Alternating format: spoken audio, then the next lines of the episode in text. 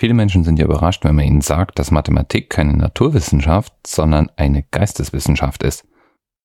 Ein philosophisches System, eine Methode, um über die Welt nachzudenken. Strikt den Regeln der Logik folgend, aber trotzdem eine Geisteswissenschaft.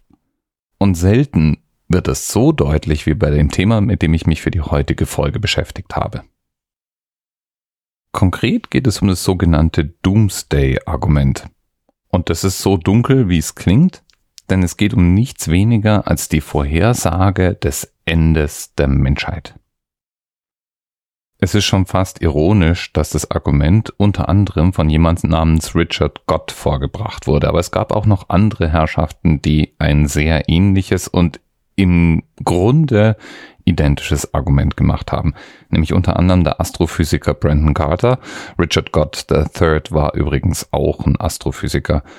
Oder der Philosoph John Leslie oder H.B. Nielsen oder sogar der doch nicht ganz unbekannte Heinz von Förster.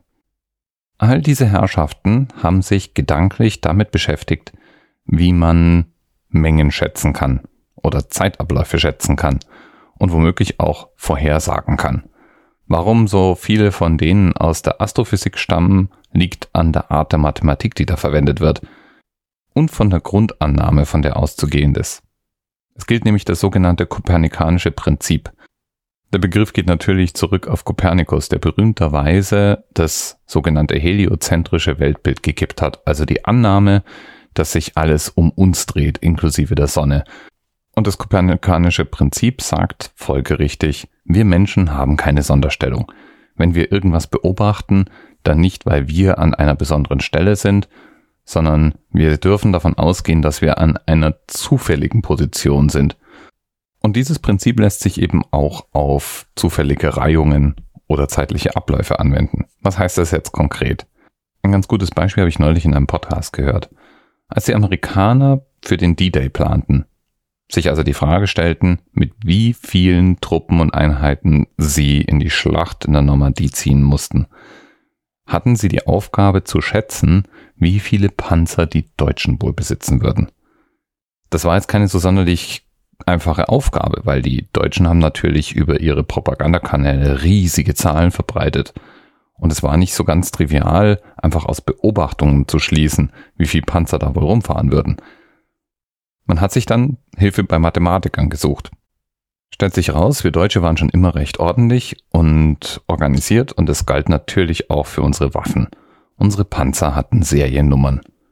Nicht nur die Panzer, sondern auch alle Teile in diesen Panzern hatten Seriennummern. Und die Alliierten hatten in der Vergangenheit schon mehrere Panzer erbeutet und die natürlich genau unter die Lupe genommen und dort Seriennummern gefunden. Diese Seriennummern waren irgendwo in den Hundertern. Und damit war es eigentlich naheliegend, eine Annahme zu treffen, nämlich zum Beispiel die Annahme, dass die Deutschen wohl keine Millionen Panzer haben würden, sondern wenn man davon ausgeht, dass Seriennummern in irgendeiner Form seriell vergeben werden und alle Panzer, die man so gefunden hatte, Seriennummern in den Hundertern hatte, dann werden es wohl maximal ein paar tausend Panzer sein, mit denen zu rechnen ist. Denn es wäre ja schon sehr seltsam, wenn die Deutschen Hunderttausende von Panzer hätten und man ausgerechnet immer Panzer aus den ersten Chargen irgendwo abgeschossen hätte.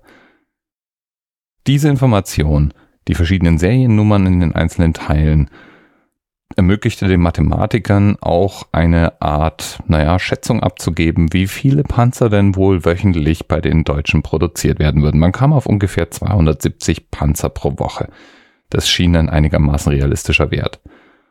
Und gleichzeitig konnte man die Annahme treffen, dass man vermutlich irgendwo in der Mitte der Seriennummern, die insgesamt zur Verfügung standen, landete, wenn man sich die Panzer-Seriennummern, die man erbeutet hatte, genau anschaute. Das heißt, die Seriennummern werden wohl nicht ganz am Anfang und nicht ganz am Ende der momentanen Charge am Panzern liegen. Und daraus ließ sich eine Zahl hochrechnen, eine Schätzung abgeben. Die Geschichte verlief so, wie wir es kennen, und am Ende konnten die Amerikaner in den Büchern der Nazis Realität mit Schätzung vergleichen und es stellt sich raus, dass sie ziemlich richtig gelegen hatten. Im Wesentlichen waren ungefähr 270 Panzer pro Woche in der Produktion und auch die Gesamtzahl war sehr nah an der Realität, die sie geschätzt hatten. Diese Art von Gleichung nun lässt sich auf alle möglichen Probleme anwenden. und auch auf zeitliche Probleme anwenden. Und da sind wir beim Doomsday-Argument. Es geht nämlich sehr analog. Nehmen wir mal an, wir Menschen hätten eine Seriennummer. Also jeder Mensch, der geboren wird, hat eine fortlaufende Nummer. Wir wissen ungefähr, dass bis zum heutigen Tag, wenn man so alles zusammenrechnet und mal schätzt, um die 100 Milliarden Menschen auf dieser Welt unterwegs waren.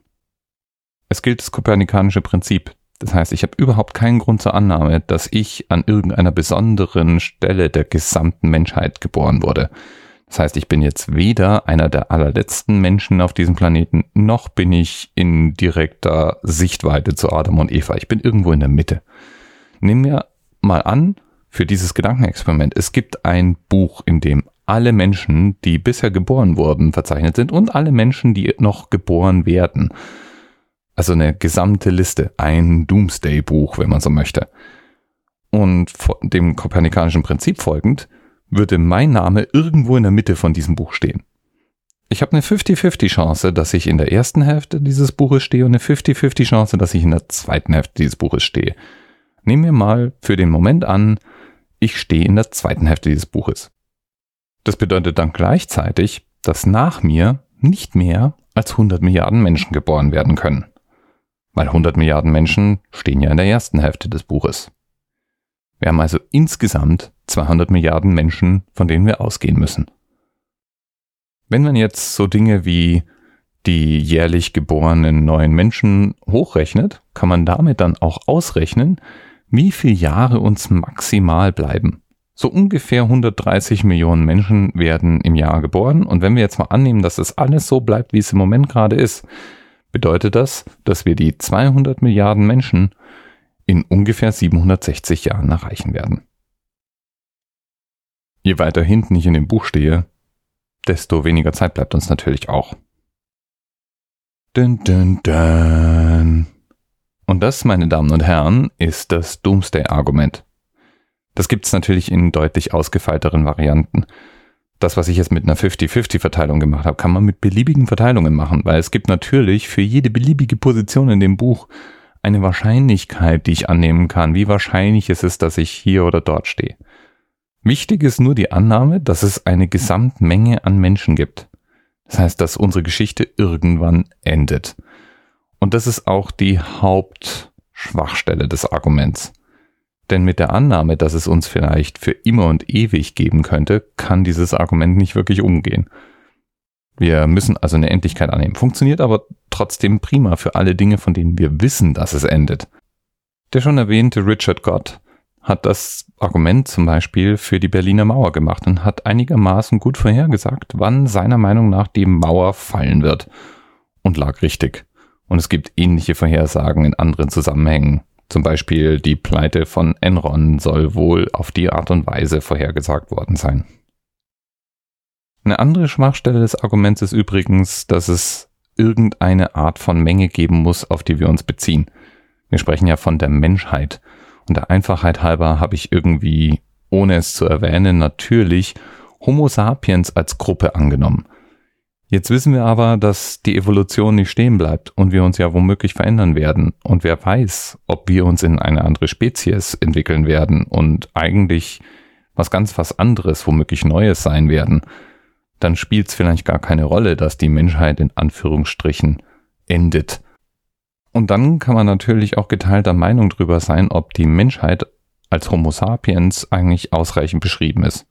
Wir könnten ja von Säugetieren an sich sprechen oder von tierischem Leben oder von Leben pauschal und je nachdem, welche dieser Annahmen wir treffen, ändern sich die Wahrscheinlichkeiten dramatisch und die Wahrscheinlichkeit, dass wir in der zweiten Hälfte oder der ersten Hälfte der Gesamtmenge sind und so weiter, sind alles vereinfachte Annahmen, die sich komplett über den Haufen werfen würden und zu dramatisch anderen Zeiten führen.